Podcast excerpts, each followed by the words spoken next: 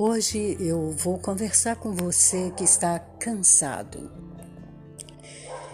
A situação, ou às vezes até a rotina, alguma luta que você esteja enfrentando, a ausência de respostas, a espera.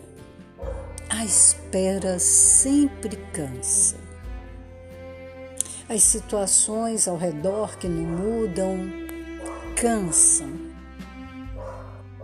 Por exemplo, um cachorro que começa a latir toda vez que eu começo a gravar cansa. Eu sei, cansa. Mas o que, que a gente vai fazer a respeito? Vai parar? Vai parar de fazer?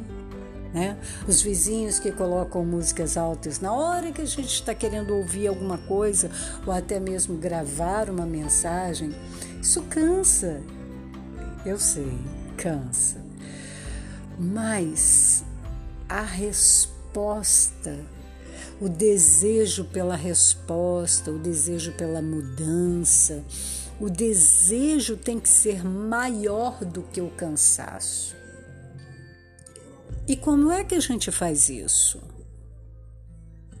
não tem uma fórmula, não.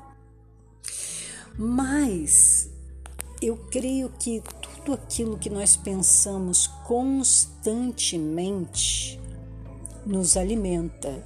Nós somos aquilo que nós pensamos e também somos aquilo que nós falamos, porque nós ouvimos o que nós falamos.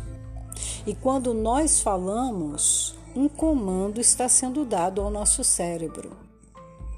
Por isso que palavras de fé são o melhor alimento e a melhor opção para quando nós estamos cansados. Cansados de esperar, cansados de aguardar uma mudança que não vem, cansados mas eu me lembro muito bem que Jesus disse uma palavra e quando Jesus fala, a palavra se cumpre. Ele disse assim: Vinde a mim, vós que estáis cansados e sobrecarregados, e eu vos aliviarei. E ele, inclusive, ele diz que ele troca o fardo o peso conosco. Pega aquilo que é pesado para nós e nos dá um fardo leve e um jugo suave.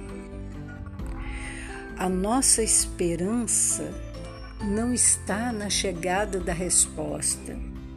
A nossa esperança está em Jesus Cristo, que é o autor da nossa fé.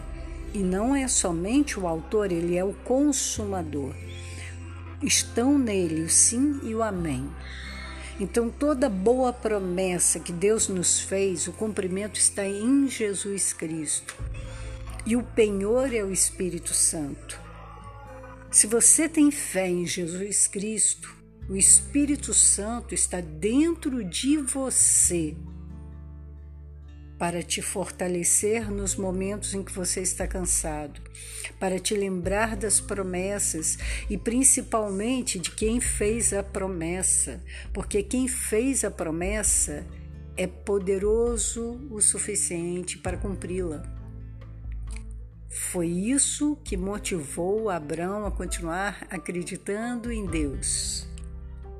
A promessa e a fé de que o Deus da promessa cumpriria tudo aquilo que lhe prometeu.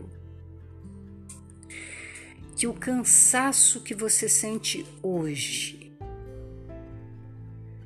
ele seja menor do que o teu desejo por aguardar o cumprimento da promessa.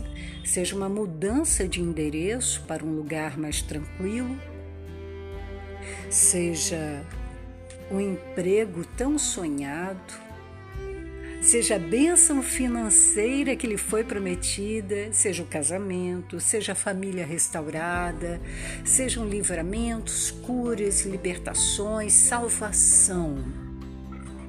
Creia, e isso te sustentará até que a promessa seja cumprida, pois aquele que te prometeu é poderoso para cumprir tudo o que lhe foi dito. Eu sou a pastora Mônica Sampaio de Melo.